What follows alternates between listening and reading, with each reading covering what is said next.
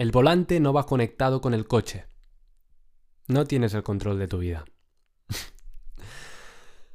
Básicamente sería la forma de resumir lo que dijo sabiamente Andrés Zuzunaga cuando en una metáfora muy ilustre nos compartía que tú, como ego, como ser andante, tú vas con tu coche y tú pues giras ahora a la izquierda y luego giras a la derecha y a veces la vida, el coche, gira contigo y a veces decide que no y a veces tú decides ir para la izquierda pero la vida te dice no, no es para la izquierda, es para la derecha.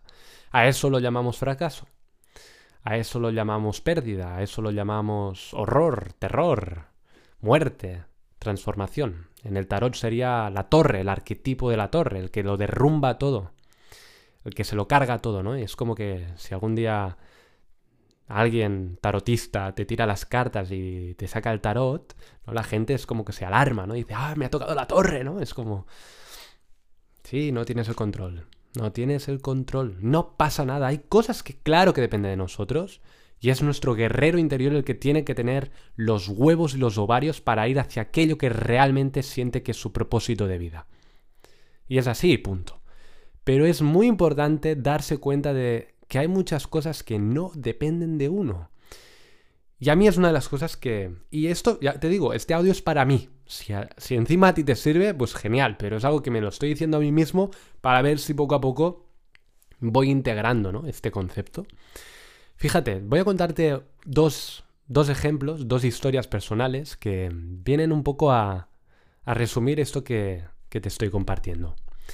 La primera fue con el curso Experience, un curso que vincula el enneagrama y el teatro, y que no solo quiero compartir la maravillosa herramienta del enneagrama, sino que además quiero que a través del teatro puedas vivir esos personajes, puedas vivir esas máscaras para darte cuenta de que tú no eres el ego, que tú no eres eso. Bien, hice una conferencia, una conferencia por ahí, no sé, debería ser febrero, no creo que fuera más tarde. Y me acuerdo que, nos sorprendió todos, ¿no? Eh, fuimos como treinta y pico personas, fue un éxito para ser mi segunda conferencia que promovía y que creaba en Barcelona. Y pues, oye, yo estaba ilusionado, ¿no? Con, con hacer el curso y bueno, poco a poco fuimos reuniendo a gente y ya llegó el COVID-19 y tuve primero que aplazarlo una vez y luego dos veces y luego tres veces.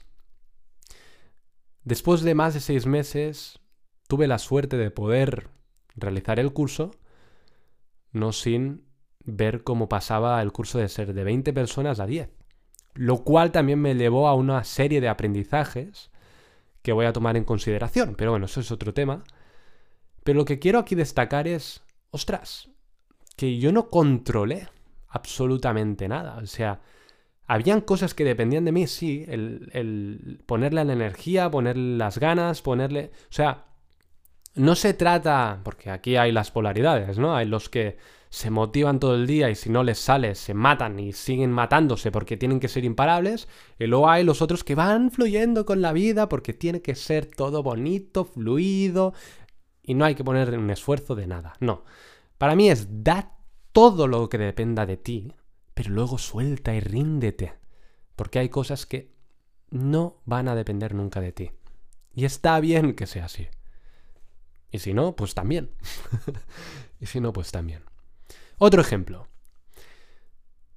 No, no hace mucho tiempo, y cuando digo no hace mucho tiempo me refiero a hace apenas un mes, estaba yo tumbado en mi cama escuchando una entrevista de London Real que le hacían a Simon Sinek y me empecé a flipar por cómo esa entrevista estaba estaba llena de matices, de colores, de texturas.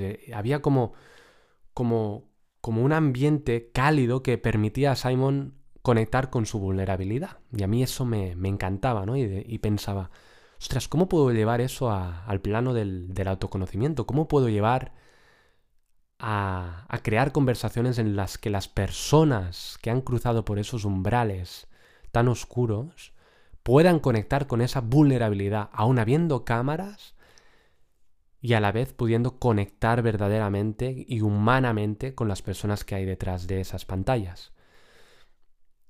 Así que tuve la gran idea de crear conversaciones que estuvieran en los teatros, porque al final los teatros son los escenarios de la vida, ¿no? En el fondo el teatro y la vida son lo mismo, todo es un juego y cada uno lleva su máscara. La gracia del teatro es que uno puede descubrir que puede ponerse una máscara, pero luego puede quitarse esa máscara. ¿No? Bueno, en principio, hay algunos actores que luego se acaban creyendo su propio personaje, pero bueno, eso es otro tema. Y con esa brillante idea de, ostras, voy a llevar a personas que hayan cruzado umbrales muy oscuros y que desde esos, eh, desde esos escenarios, desde esos ambientes, puedan compartir humanamente lo que la vida les ha enseñado y de, esa forma pues todos y todas nos podríamos ver beneficiados e inspirados. Hicimos todo lo que dependía de nosotros. Encontramos el centro cívico, fuimos puerta por puerta, encontramos las cámaras, preguntamos, pero ya te dabas cuenta, ¿no? De que algo andaba mal. Primero, teníamos que hacerlo en un plazo de dos semanas, nos pusimos una deadline, todo genial. Pero las cámaras por A, por B, por C, no voy a contar aquí las historias, pero nunca llegan. Dependíamos al final de ciertas cámaras porque queríamos que la calidad del producto fuera la mejor. Y no, no por, por A y por B y por Z, éramos incapaces al final de conseguir las cámaras para poder grabar el, ese lunes. Bueno, de hecho era este lunes el que teníamos que haber grabado este primer episodio, esta primera entrevista con Nora. Y además nos cuentan, no sé si hace un par de días, de que todos los centros cívicos, donde nos habían cedido el espacio y el teatro para poder grabarlo todo, tenían que cerrar porque desde la Generalitat habían ordenado pues que a causa de el incremento de, de contagios del coronavirus, pues que ahora era otra vez un momento para cerrar centros cívicos y cerrar cualquier proyecto que estuviera en marcha. Con lo cual volvía a estar en el punto de partida. Ahora tengo la experiencia, evidentemente, de, del Inexperience, que sí, sí que se puede. Sí que por más que lo aplace, llega un punto en el que si tú eres persistente vas a poder. Pero en un año como este, tan caótico, lo que vengo a reivindicar es que más allá de lo que pueda pasar ahí fuera, tu plenitud depende de cómo estés aceptando el momento, el momento presente.